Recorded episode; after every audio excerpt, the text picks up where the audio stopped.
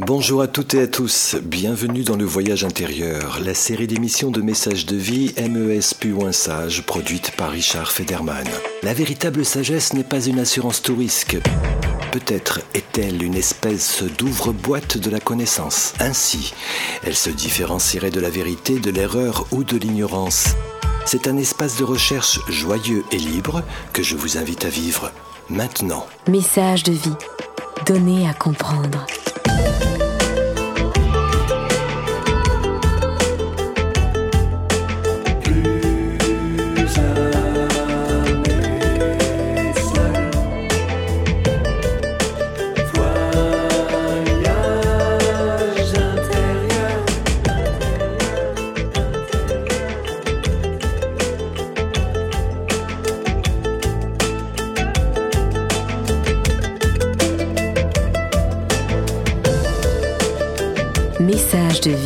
Une émission produite par Richard Federman. Comment le monde fonctionne-t-il? Qui sommes-nous? Qu'est-ce que la réalité? C'est en rejoignant clandestinement des résistants afghans en lutte contre l'occupant soviétique que Stéphane Alix est devenu journaliste. En avoisinant quotidiennement la vie et la mort, il a cherché à comprendre pourquoi les êtres humains peuvent être amenés à s'entretuer. Il est aussi l'auteur de nombreux ouvrages, dont un best-seller, Le Test, fruit d'une expérience inouïe qui établit la preuve de l'après-vie. Il a cofondé l'Institut de recherche sur les expériences extraordinaires, l'INRES, et la revue Inexplorée, qui aborde des sujets hors normes, qu'il vérifie par une approche scientifique, tel le cartésien converti qu'il est journaliste d'investigation sur les phénomènes inexpliqués par une approche théorique et pratique en réalisant pour M6 la série documentaire Enquête extraordinaire. Tout simplement un autre monde. Il nous invite à explorer les frontières de l'inconnu dans la lignée d'un Galilée et de son art de nous sortir des idées plates. Tentons avec humilité, dans le voyage intérieur, la série d'émissions de messages de vie MES plus loin sage, de vous offrir à nouveau des rencontres inoubliables.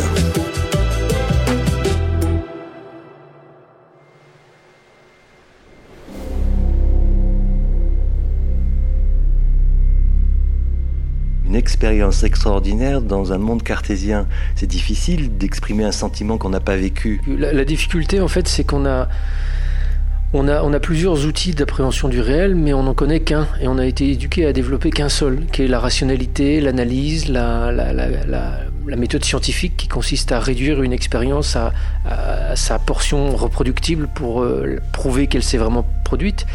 Or, euh, toutes ces expériences qui touchent à la conscience, les expériences de mort imminente en sont une partie, mais il y en a plein d'autres, touchent à des dimensions euh, immatérielles, spirituelles, pour ne pas dire le mot, et, que ces expériences ont en commun euh, d'être extrêmement difficiles à, traduire en mots. Tous les témoins de tous les personnages qui ont vécu une expérience de mort imminente vous diront juste voilà c'est extraordinaire mais j'arrive pas à vous décrire ce que j'ai vécu parce que je baignais dans l'amour j'étais dans la lumière mais en même temps ça, éblouissait pas. On essaie de trouver des mots approchants qui sont extrêmement pauvres par rapport à la richesse de cette expérience. Donc moi dans mon cheminement et dans mon travail d'enquête et de journaliste sur ces sujets là j'ai à la fois ce chemin très rationnel où j'essaye de voilà de de comprendre si les expériences de mort imminente sont justes, uniquement une sorte d'épiphénomène du cerveau, une création, une hallucination, ou s'il y a autre chose. Donc cette recherche rationnelle permet d'aller quand même assez loin et de démontrer, aujourd'hui hein, beaucoup de médecins s'accordent sur ce point, que les expériences de mort imminente ne sont pas réductibles à un accident cérébral et qu'elles sont bien autre chose, qu'elles sont peut-être une expérience spirituelle d'une grande intensité qui n'est pas provoquée par le, cerveau, qui est, voilà, là on ouvre un champ extraordinaire mais euh, ça ne me rend pas la tâche plus aisée pour autant pour comprendre ce que c'est que cette expérience, pour euh, euh, deviner ce que derrière les yeux d'un expérienceur il peut se cacher de révélation, de certitude, de, de force, d'apaisement. Et, et, dans mon parcours, il y a à peu près une dizaine d'années, je suis parti en Amazonie et j'ai découvert le, chamanisme amazonien qui m'a permis avec plus de facilité de me connecter à cette autre dimension que j'avais pas forcément développée et que j'avais pas été formé pour développer, qui est la dimension plus intuitive, personnelle, en vivant soi-même des expériences. Et, depuis dix ans, j'essaye dans mon travail d'utiliser avec un dosage euh, euh, cohérent à la fois l'outil rationnel et à la fois l'outil intuitif dans ma relation à ces questions qui portent sur la conscience. Donc c'est dur à traduire parce que j'ai pas plus les mots, même si je, sais écrire et les mots sont mon métier, ça me donne pas pour autant plus de facilité à exprimer des expériences transcendantes, celles que j'ai pu vivre ou, celles que j'essaie d'approcher. Euh, c'est réconfortant de rencontrer des scientifiques et des médecins qui puissent valider des expériences euh, extraordinaires ou paranormales. Mais vous, hormis ces professionnels, euh, dans votre entourage, qui vous êtes? Comment on, prend au sérieux ou pas ce que vous racontez? Ou ce que vous, vivez? Parce que euh, moi je reste journaliste en fait, je, suis journaliste et j'ai cette approche-là depuis, depuis 30 ans presque maintenant. Mais au-delà d'être journaliste, vous le savez, aujourd'hui c'est pas juste un métier, on pose le manteau en arrivant le soir chez soi et on passe à autre chose. Non, moi je suis journaliste 24 heures sur 24, c'est un mode de relation au monde, un mode de questionnement. Euh, aussi bien, j'ai pas de vie privée et de vie professionnelle. Toute ma vie, elle est journaliste. Donc, euh, quand je m'intéresse à une question euh, et quand je suis catapulté à m'intéresser à des questions sur la mort, par exemple, bah, c'est parce que mon frère est mort et parce que j'ai envie de trouver des réponses à cette question-là. Donc, c'est à la fois un sujet extrêmement intime et à la fois un sujet extérieur que, que j'aborde. Donc, moi, je n'ai jamais, jamais, jamais abandonné mon doute, mon questionnement rationnel. Je suis pas scientifique, mais je suis journaliste, donc je sais poser une question. Quand quelqu'un me dit quelque chose d'extraordinaire, je le mets pas nécessairement en doute. Hein. Être rationnel, c'est pas mettre en doute ce qu'on vous dit. Être rationnel, c'est euh, mettre en perspective ce qu'on vous dit. Essayer de comprendre si euh, la personne qui vous dit ça aurait une raison euh, de vous mentir, de confondre, de s'illusionner elle-même, ou si sa sincérité est vraiment le, visage d'une expérience qu'elle a réellement vécue. Et ça, ça demande un peu d'habitude, un peu de travail. Mais à partir du moment où on a acquis ces outils de, de l'enquêteur, euh, bah, je les applique surtout. Donc euh, toutes les questions qu'un sceptique entre guillemets se posera, je me les suis déjà posées et j'y ai répondu dans mes livres ou dans mon travail ou dans une conversation. Donc je suis je suis pas en train de défendre une hypothèse, je suis en train de montrer que ces expériences extraordinaires ne sont pas du paranormal, qu'elles font partie de notre réalité, que la, dimension spirituelle de l'être humain est une réalité. C'est pas sorti de ma tête, j'ai pas suivi un stage en Inde avec un gourou pour vous affirmer ça. C'est vraiment une déduction de journalistes qui depuis 15 ans travaillent sur ces sujets. Et pourquoi le sujet de la mort vous intéresse-t-elle plus particulièrement la mort?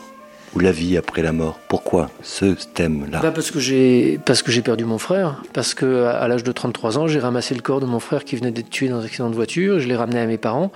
Et euh, les questions existentielles que, je me posais avant, hein, comme, sans doute tout, le monde se pose, euh, on s'en pose beaucoup pendant l'adolescence, et puis euh, dès qu'on se met dans la vie active, on les enferme, on les enterre, on se dit bon, on verra ça plus tard. Et puis on s'aperçoit à 15 jours de mourir en, soins palliatifs à 90 ans, qu'on se dit oh zut, finalement je me suis jamais penché là-dessus. Bah moi, à 33 ans, de ramasser le corps de mon frère, devoir téléphoner à mes parents pour leur dire que leur fils est mort, ça, ça a été un cataclysme, ça a été douloureux, mais ça m'a aussi démontré que finalement la vie peut être riche, extrêmement remplie, mais qu'elle peut s'arrêter en une fraction de seconde sans qu'on y ait été préparé. Et à partir de ce moment-là, je me suis dit, je ne remets plus à plus tard. Je veux comprendre, je veux comprendre ce qu'on fait là.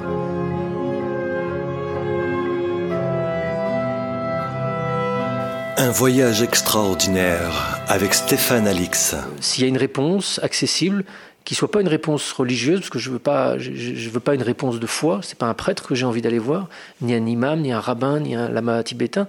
J'ai envie d'aller voir un, scientifique qui me dise ce que l'on sait sur la mort, ce que l'on sait sur la conscience. Est-ce que mon frère, j'ai une manière rationnelle de savoir où il est aujourd'hui, ou est-ce que ce champ est définitivement euh, fermé et la science a déjà répondu de façon certaine à cette question-là en disant, bah voilà, la conscience, c'est juste une sorte de fabrication de notre cerveau. Quand le cerveau meurt, il n'y a plus de conscience, il n'y a plus rien. Donc je voulais savoir si cette réponse-là, elle était vraiment basée sur une, une démonstration scientifique. Et aux surprises, bah non.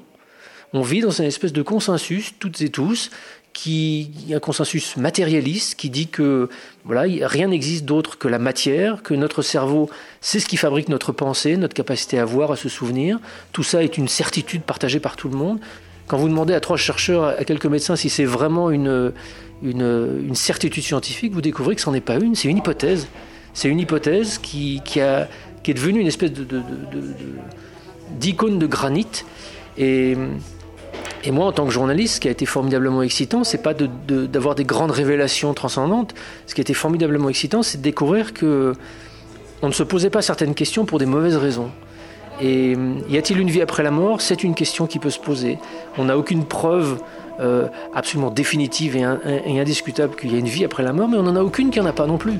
Donc euh, pourquoi est-ce qu'on ne pose pas ces questions? Pourquoi est-ce qu'on n'enquête pas? Et, voilà, j'ai fait je me suis engagé dans cette voie il y a, une dizaine d'années, enfin un peu plus de dix ans, et, je continue de travailler là-dessus. Donc c'est pas forcément des expériences extraordinaires que vous recherchez à faire, c'est plutôt des expériences existentielles. Oui, au début, c'est vraiment une, un questionnement existentiel qui me qui m'engage dans cette voie-là. C'est euh, mais, pas philosophique du tout non plus. C'est mon frère, il est où quoi? C'est très concret. Je veux, je veux pas une réponse. Je veux pas que Platon m'explique que euh, je ne sais quoi ou qu'Aristote, etc. Je, je, veux savoir où est mon frère. Est-ce qu'on peut le savoir? Et pendant plusieurs années après sa mort, je j'ai cette envie, j'ai cette attente mais pour moi, il n'y a aucun espace où je peux aller enquêter là-dessus parce que je suis nourri et pétri de cette culture dans, laquelle je suis né, donc qui, me dit euh, bah, après la mort, il n'y a rien, ou alors si tu crois en Dieu, c'est tout. Tu as ces deux options-là. Et, ce n'est vraiment qu'une succession d'accidents, qui n'en sont évidemment pas, qui m'ont conduit à, découvrir un champ de la science, et notamment en médecine, qui s'intéressait aux expériences de mort imminente, qui a été pour moi le premier fil que j'ai dévidé pour euh, m'intéresser à, toutes ces expériences extraordinaires qui nous parlent de d'expériences aux frontières de la mort, de communication avec l'au-delà, de, de visions spontanées de défunts par euh, des mamans qui ont perdu leur fils, des, des, des, des, personnes qui ont perdu leur conjoint, etc. Et je découvre en fait que ces expériences extraordinaires, que je préfère vraiment au terme paranormal ou surnaturel, concernent une immense quantité de personnes de femmes, d'hommes, d'enfants, de, personnes âgées, nos voisins, nos amis, et que tous, unanimement, pour une raison qui m'échappe, on n'en parle pas. Et on garde ça pour notre intimité. Et même au sein de couples, une femme va pouvoir vivre une expérience très forte, son mari non, et ne pas oser en parler l'un l'autre. C'est aberrant. Et pourtant, on vit dans cette société-là. Et le, le, le, travail que je me suis senti de devoir faire il y a, il y a 15 ans, quand j'ai commencé à m'intéresser à ces sujets-là, c'était pas tellement d'apporter des preuves supplémentaires, parce que des éléments de preuve, il y en a. Il y a des recherches scientifiques qui ont été faites sur euh, plein de types d'expériences autour de ces sujets-là. Moi, je me suis dit, le principal problème, le principal obstacle, c'est la peur un espèce de consensus général qui nous fait par peur ne pas oser nous ouvrir à ces phénomènes-là. Donc, bah, en tant que journaliste, j'ai travaillé sur cette peur. Qu'est-ce qu'il a Comment on peut la désamorcer? Et, une des réponses qui m'a été apportée, elle, m'a été inspirée par un psychiatre américain qui s'appelait John Mack, qui a été pour moi une, rencontre décisive dans ma vie. Euh, en tant que psychiatre, euh, il s'intéressait à un type d'expérience extrêmement extraordinaire. Et, plutôt que de dire euh, c'est vrai, c'est pas vrai, en tant que psychiatre, il s'est dit je n'ai pas l'outil scientifique pour définir la réalité certaine des expériences que me rapportent mes patients, euh, mais j'ai pas non plus les outils pour dire que tout ça n'est complètement imaginaire. Et je suis en fait dans une sorte d'entre-deux. J'ai en face de moi des gens dont je sais qu'ils sont sincères. Je sais, parce que j'ai, John Mack avait des, décennies d'expérience de psychiatre, je sais qu'ils sont pas fous, qu'ils sont pas psychotiques, que c'est pas une origine pathologique qui pourrait leur faire exprimer ce qu'ils sont en train d'exprimer ils sont pas en train de rêver, etc. Et il concluait en disant ces gens-là me parlent d'une expérience comme des gens me parlent d'une expérience qui a été réellement vécue. Donc, plutôt que de trancher en disant bah, bah voilà c'est la preuve qu'ils ont raison, c'est la preuve que ce qu'ils rapportent est réel, restons dans cet entre-deux. Restons dans cet espace flou où on n'est pas forcément obligé de conclure, mais au moins cet espace-là nous permet d'écouter. Et l'écoute bienveillante de cet extraordinaire qui est dans nos vies à plein de niveaux différents, permet une, vraie révolution intellectuelle. C'est comme si, euh, là je vous dis, euh, ah, juste avant notre rendez-vous, j'ai vu une soucoupe volante dans, le ciel. Instantanément, vous allez devoir décider, non mais il est fou ce type-là, pourquoi il me dit ça, c'est n'importe quoi, bon voilà, j'ai eu tort de vouloir l'interviewer, etc. Les soucoupes volantes, ça n'existe pas. Ou alors si vous y croyez, vous allez vous dire, ah bah c'est cool, on est sur le même, euh, lieu, je crois, etc. à ces phénomènes-là. vous avez besoin de trancher, enfin je dis vous, mais vos auditeurs, tout le monde a besoin de tranché dès lors qu'on parle d'un sujet extraordinaire. En revanche, si je vous dis que oh, je suis amoureux de ma femme, vous allez dire, ah bah c'est bien, ce type-là, il, a une relation saine avec son épouse, euh, mais à aucun moment vous allez éprouver le besoin de devoir décider si je vous mens ou si je vous mens pas. Pourtant, je vous parle de quelque chose qui est éminemment subjectif. La relation que j'ai avec une femme, euh, voilà, qui, comme disait Romain Gary, euh, le mariage c'est partager à deux des problèmes qu'on n'aurait jamais eu tout seul. Comment se fait-il que ce type-là me parle d'une relation qui semble durer depuis 20 ans en plus? Donc, pourquoi, dès lors qu'on travaille et qu'on parle de quelque chose d'extraordinaire, il faudrait nécessairement trancher alors que sur d'autres types de, dialogues subjectifs, on n'éprouve pas ce besoin-là. Donc moi, le travail que je fais en tant que journaliste au sein de l'INRES, euh, que j'ai fondé il y a 10 ans, ou le magazine Explorer, enfin toutes les activités que je peux faire, c'est de dire, laissez de côté votre jugement. Déjà, ça n'a peut-être pas tant d'importance que ça, vous n'êtes pas en danger, il n'y a pas besoin d'avoir peur, écoutez ce qu'on vous dit. Taisez-vous et écoutez. Écoutez quand quelqu'un vient vous raconter une expérience un peu délicate, quand vous accompagnez une personne malade, ou éventuellement vous accompagnez quelqu'un en fin de vie, taisez-vous, écoutez ce qu'il a à dire. Arrêtez de projeter sur euh, votre entourage ce que vous avez envie de penser, ce que vous avez envie de croire. Écoutez ce que votre entourage a à dire, d'autant plus quand votre entourage a besoin d'exprimer quelque chose qui n'est pas facile et qui concerne une expérience peut-être extraordinaire qui a été vécue. Message de vie. Entendre un monde qui nous entoure. J'ai quelqu'un qui a fait des expériences extraordinaires. Oui. Oui, non, mais je ne veux pas tout raconter, il y en a trop. C'est lui qui m'a envoyé chez vous Oui, je sais, c'est mon père. Ma fille. Tu peux raconter au moins une chose Non, une celle de finale, par exemple, qui était quand même très particulière. Oui, parce que les gens n'ont pas le. C'est comme vous voulez. Non, celle. C'est celle des Oui, c'est quand j'habite à Épinal. En fait, c'est un matin en prenant ma douche. Parce que j'ai parlé. Ah, donc c'était un matin en prenant ma douche où j'étais la tête vers le, mur pour prendre, avec l'eau sur les cheveux. Et euh, d'un seul coup, j'ai eu une sensation étrange, comme si quelqu'un était derrière moi. Et je me suis retournée et effectivement, il y avait euh, le haut du corps d'un vieux monsieur qui avait l'air tout aussi euh, perdu et affolé presque que moi de se trouver là. Mais on ne voyait pas le bas. On voyait que le, que le buste. Bon, bah, ça, ça s'est réglé, je suis sortie de la baignoire, hein. j'ai eu la peur de ma vie, puis voilà, il n'est jamais revenu. Mais tu sentais comme sa présence, tu disais, dans le couloir, oui. Que c'était une maison où on sentait toujours une présence, mais qui était aussi sous une ligne de tension, donc peut-être qu'il peut y avoir quelque chose de commun aussi. C'est une des expériences. Alors je voulais tout d'abord vous remercier pour euh, A2E, puisque ça date. Oui, ça date. Voilà et euh, surtout pour euh, euh, l'INRES et toutes les réponses que ça a pu apporter aux personnes qui ont vécu effectivement des expériences. Voilà, merci et bonne continuation à vous. C'est très gentil. Merci Au revoir, à vous. Bonne soirée. Merci. Au revoir. Tu as vécu une expérience extraordinaire? Quelque peu, ouais. Oui, mais j'ai pas envie d'en vous écoutez Le Voyage intérieur, la série d'émissions de messages de vie MES plus loin sage, aujourd'hui en présence de Stéphane Alix. Ah, c'est évident que, ma, vie personnelle et professionnelle a été complètement chamboulée, réorientée par la mort de mon frère. Donc euh, je me suis engagé depuis sa mort dans, une autre voie. Je faisais du, du reportage de guerre, du journalisme d'investigation auparavant. Et là maintenant je me suis complètement jeté corps et âme dans dans, cette nouvelle frontière qui est la conscience humaine, l'exploration intérieure. Donc évidemment, sa vie, sa mort a, changé complètement ma vie. Euh, est-ce que j'ai communiqué avec lui euh, après sa mort? Euh, Par l'intermédiaire de médiums, oui. J'ai eu l'occasion d'avoir un nombre incroyable de, preuves qu'il était encore là quelque part. Mais il y a quelque chose peut-être de plus important qui pour moi compte, c'est que l'assurance que j'ai construite année après année que cette dimension spirituelle est une réalité, que la vie se poursuit après notre mort, m'a permis d'acquérir plus de confiance dans des ressentis très subtils qu'il m'arrivait d'avoir, une sensation de présence, euh, un rêve un peu particulier, qui fait qu'aujourd'hui, je suis capable d'accepter avec, je pense, euh, un certain discernement, euh, qu'il puisse parfois se manifester auprès de moi. C'est arrivé il y a quelques mois encore, où euh, j'étais chez moi dans un moment de, tranquillité et j'ai repensé subitement, pourquoi, je ne sais pas, à ce jour euh, d'avril 2001 où j'ai dû appeler mes parents pour leur dire que leur fils était mort. Ça a fait remonter une tristesse colossale en moi, pourtant voilà, ça fait 16 ans.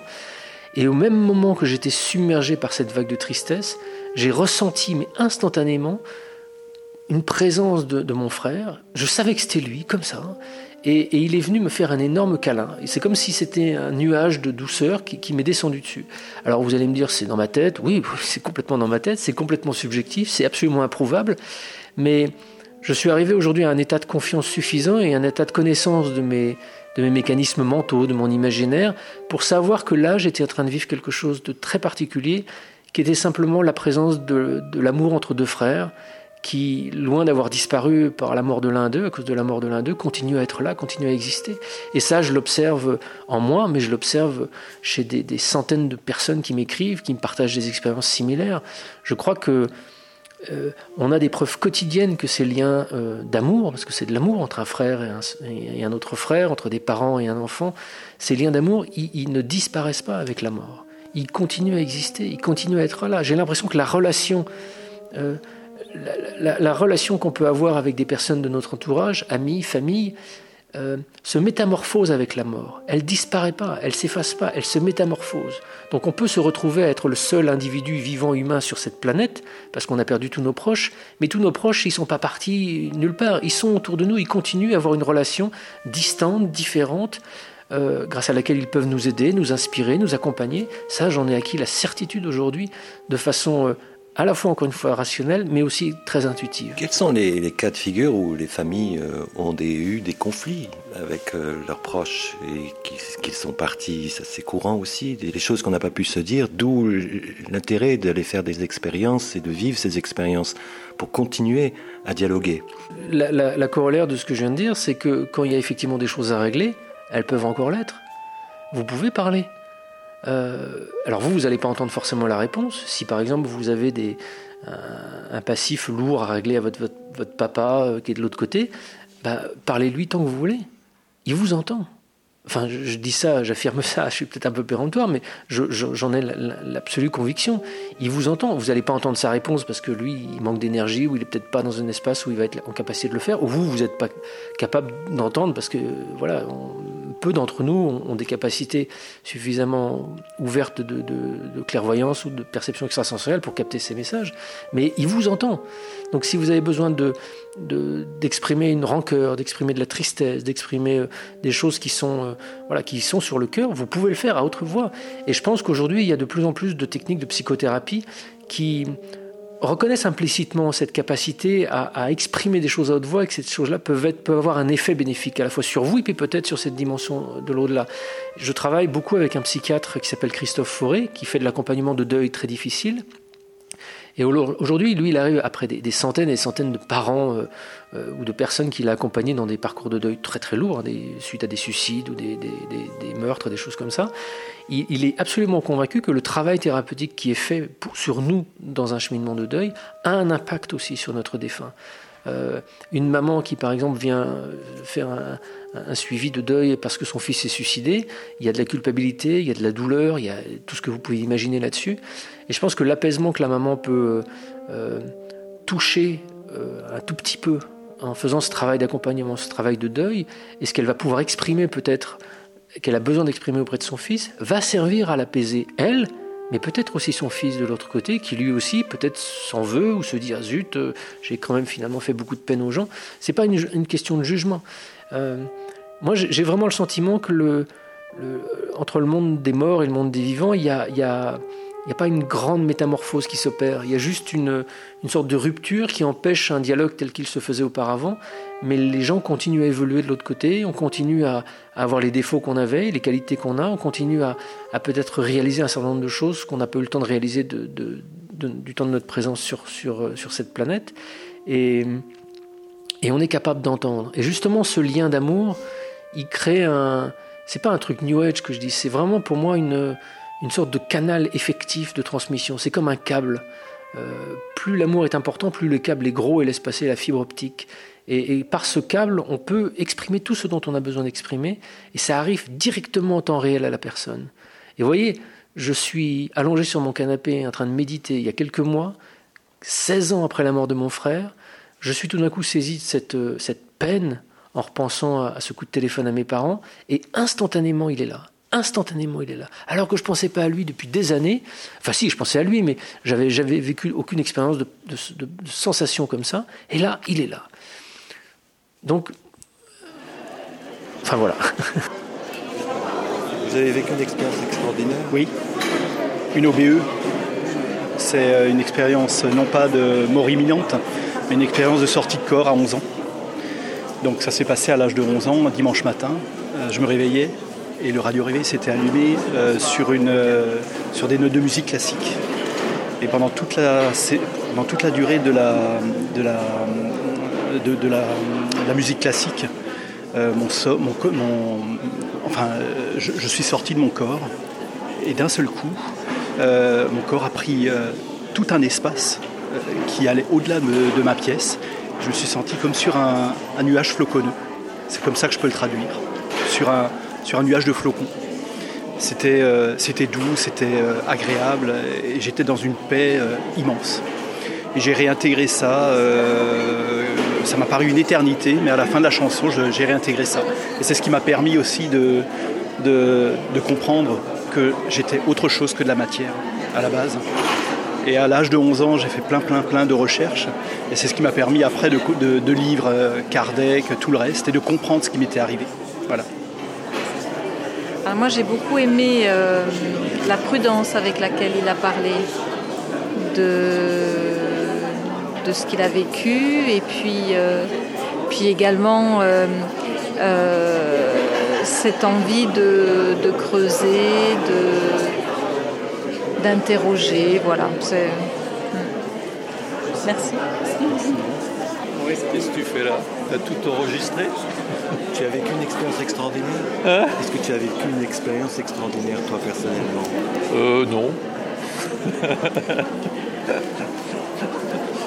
vécu des tas d'expériences, mais pas aussi extraordinaire que ça.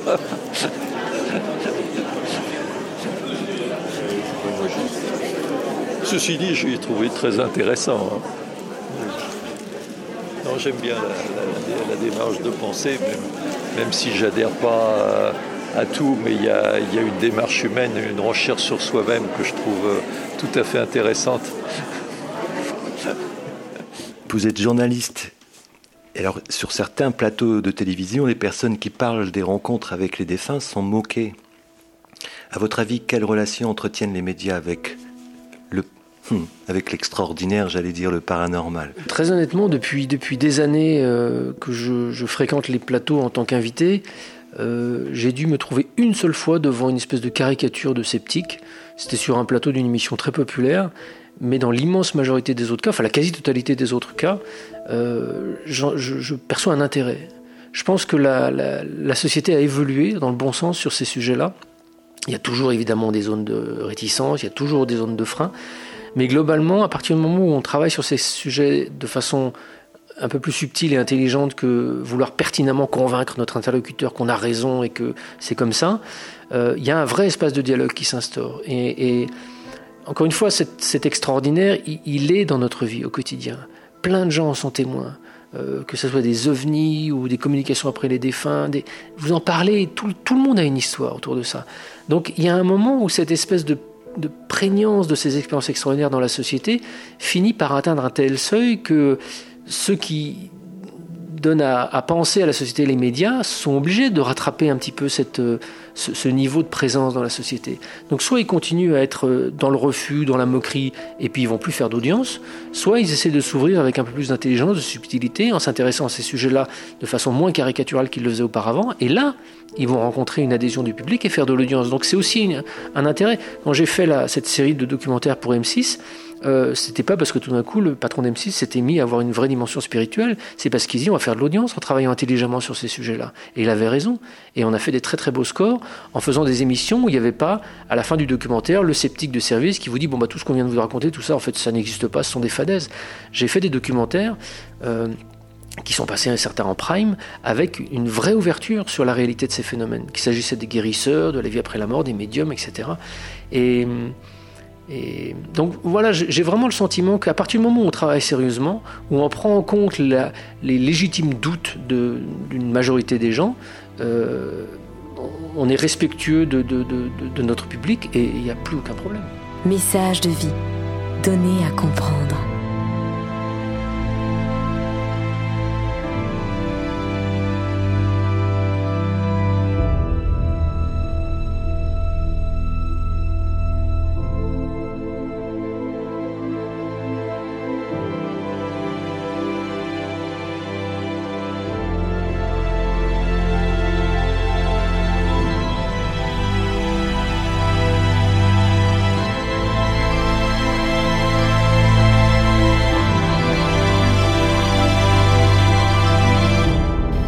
Stéphane Alix, aujourd'hui notre invité dans le Voyage intérieur, la série d'émissions de messages de vie. Il nous invite à explorer les frontières de l'inconnu, dans la lignée d'un Galilée et de son art de nous sortir des idées plates. Ah, moi, c'est simplement dans, les, dans ce qui se passe tous les jours. C'est des signes de mon frère qui va être compliqué de prouver parce que moi, je sais, je, je connais mon frère. Mais. Euh, c'est des petits signes qui vont me passer, c'est des petits sur une plaque d'immatriculation, c'est ses initiales qui vont apparaître, c'est un signe que je vais lui demander, c'est une aide qui va m'apporter.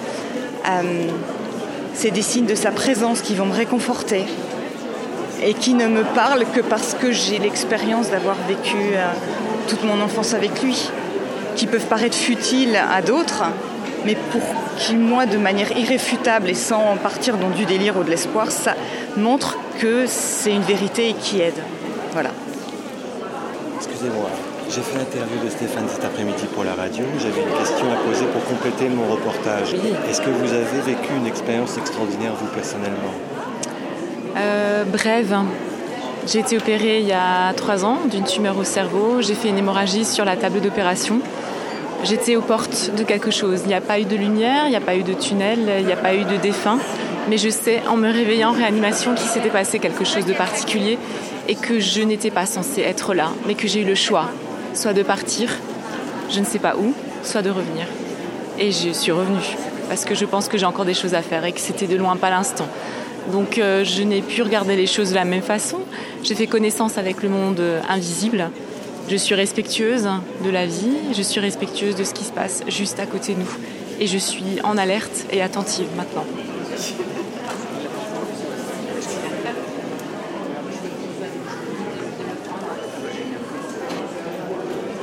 Une expérience extraordinaire, c'est-à-dire euh, il m'est arrivé d'être... Euh, ben, j'ai été dans le coma et j'ai vécu une sorte de MI.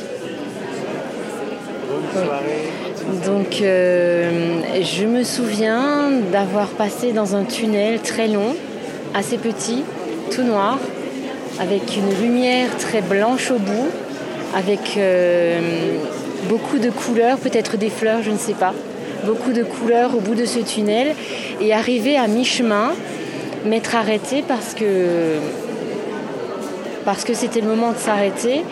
Et comme si j'avais reçu un appel de me dire euh, non non tu as des choses à, faire encore euh, en arrière retourne de là d'où tu viens. Et je me suis réveillée il manquait trois jours à ma vie. Et ma vie n'a plus jamais été pareille après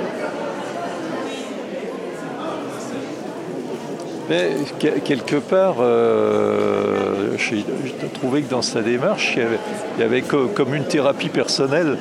Hein. et, euh, je trouve que c'est une démarche intéressante de ce point de vue-là. Euh, la recherche de, se guérir de ces démons, je crois que c'est une démarche qu'on fait tous à un moment donné, hein, qu'on en soit bien conscient ou pas.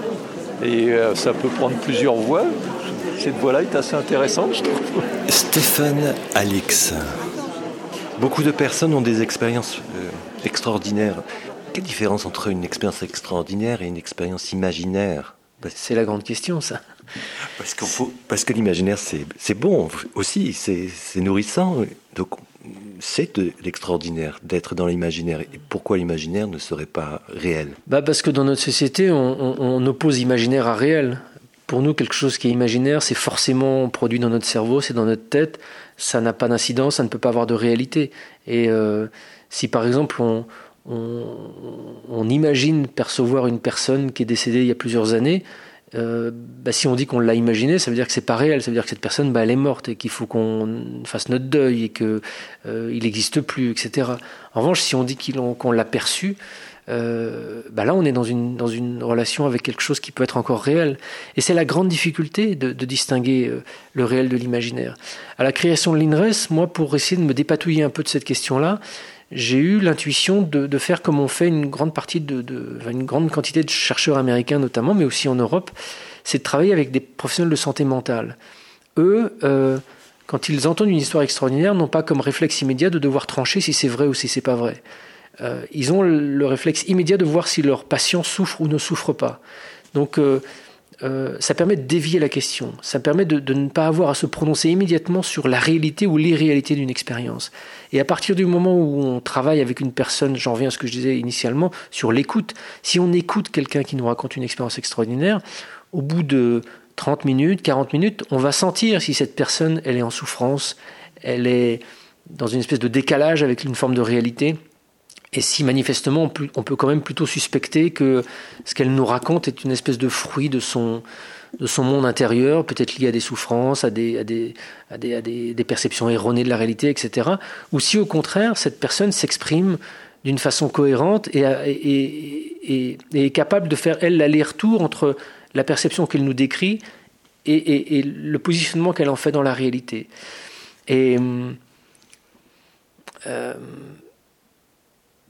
et, ainsi, je pense qu'on acquiert une forme, enfin en tout cas pour moi, en tant que journaliste, on acquiert une sorte d'expérience, de, mais les psychiatres acquièrent la même type d'expérience, qui permet de, de, dissocier dans un récit qui ressemblerait à quelque chose de l'ordre du pathologique, qui pourrait s'expliquer donc par un, un, mode créatif purement imaginaire, de quelque chose qui pourrait être plutôt réel. Et, et, et là, euh, lié à peut-être des phénomènes dont on ignore encore la, la, la nature et, la, et les la, réalité entière, mais qui sont quand même réelles. Il, faut prendre un tout petit peu de recul et sortir du, discours lui-même. C'est-à-dire si, une personne vient vous dire euh, mon fils est mort il y a deux jours, je l'ai vu hier soir dans ma chambre, il m'est apparu. Et euh, si on, reste uniquement sur le, le descriptif littéral de cette expérience, on ne peut pas se prononcer. On ne sait pas si cette personne l'invente ou souffre ou je ne sais quoi. Si on prend un peu de recul en disant bon, laissons de côté la question de savoir si, si c'est vrai ou pas vrai, si c'est possible ou pas que le fils mort se soit manifesté. Laissons s'exprimer cette maman. Qu'est-ce qu'elle nous parle? Qu'est-ce qu'elle nous explique de cette, de cette expérience? Comment elle décrit cette expérience? Est-ce que ça lui a fait peur? Est-ce que ça lui a pas fait peur? Euh, Et une fois qu'on a parlé une demi-heure, trois quarts d'heure, on a pu éventuellement être amené à se dire, bah, cette personne, elle est quand même, c'est étrange parce que elle a une vie qui a l'air d'être complètement équilibrée, ordonnée. Ça a l'air d'être une mère de famille qui a l'air tout à fait les pieds sur terre. Il y a juste cet épisode absolument dramatique, traumatisant de la perte d'un fils il y a quelques jours. Mais en dehors de ça, elle a un fonctionnement psychique qui a l'air complètement cohérent. Donc, dans quoi s'inscrit cette expérience-là? On ne peut pas parler d'hallucination dans un tableau comme ça, parce qu'une hallucination, c'est attaché à plein d'autres euh, facteurs euh, de dérangement, de délire, de confusion qui vont être identifiés quand on prend le temps de discuter avec cette personne-là. Donc si tout d'un coup, dans, cette écoute, on n'est pas capable de voir aucun des autres marqueurs d'un délire, d'une hallucination, mais qu'on a juste cette expérience-là, euh, ça nous permet peut-être de se dire que y a c'est pas elle qui a généré cette expérience-là. C'est pas sa souffrance qui a permis de, vivre cette expérience de contact avec un défunt. Et à partir du moment où on a fait ça avec une personne, on va le faire avec une deuxième, une troisième, une quatrième, des centaines. Et à partir de ce moment-là, on s'aperçoit que des milliers de personnes qui sont dans des situations de, de perte d'un proche ont vécu des expériences similaires, en ne présentant chacune aucun signe de pathologie, aucun signe d'hallucination. Et là, statistiquement, ça commence à faire un petit peu lourd. Et, mais ce, ce, cette accumulation d'éléments statistiques importants n'est possible que si on commence déjà à écouter sans a priori une première personne.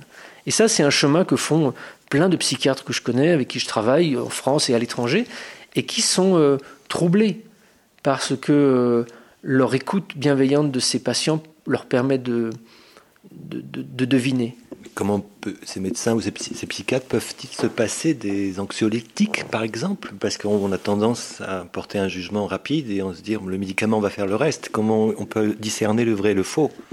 Bah, encore une fois, au début du magazine Inexploré, on avait un grand entretien avec un, psychiatre important euh, au début du magazine. Donc j'ai interrogé tous les grands psychiatres que, connaît le pays, Ruffo, Cyrulnik, euh, André, etc., etc.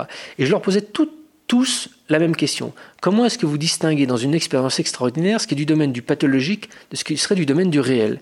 Et tous unanimement me disaient votre question, c'est pas la question que je me pose. Moi, je m'intéresse à la souffrance. Est-ce que la personne que j'ai en face de moi souffre ou elle ne souffre pas? Si elle souffre, je réponds à cette souffrance, éventuellement avec euh, la médication.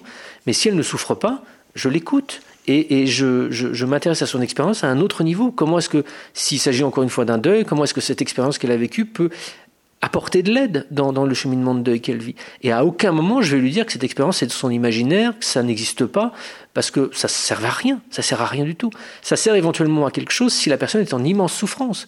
Si euh, cette expérience génère des, peurs, des craintes, il faut effectivement la rassurer, la ramener dans la réalité. Mais si cette expérience ne crée aucune aucune souffrance, aucune gêne, aucune, au contraire est plutôt bénéfique dans un cheminement, encore une fois, de deuil, ben, autant euh, la valoriser et, dire que et rassurer cette personne sur le fait que ben, elle n'est pas seule du tout, elle en vivre, que plein d'autres vivent des expériences similaires et que on peut pas se prononcer sur la réalité spirituelle de cette expérience, mais qu'il y a peut-être quand même des chances que ce soit ça.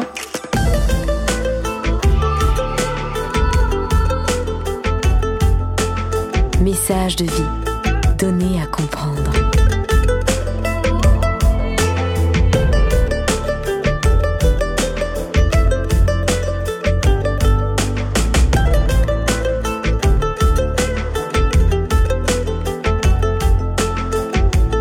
Stéphane Alix, notre invité aujourd'hui dans le Voyage intérieur, la série d'émissions de messages de vie MES plus loin sage.